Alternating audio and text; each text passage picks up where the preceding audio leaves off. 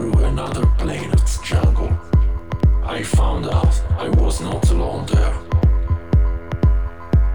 Yeah. I've seen mysterious creatures loving each other.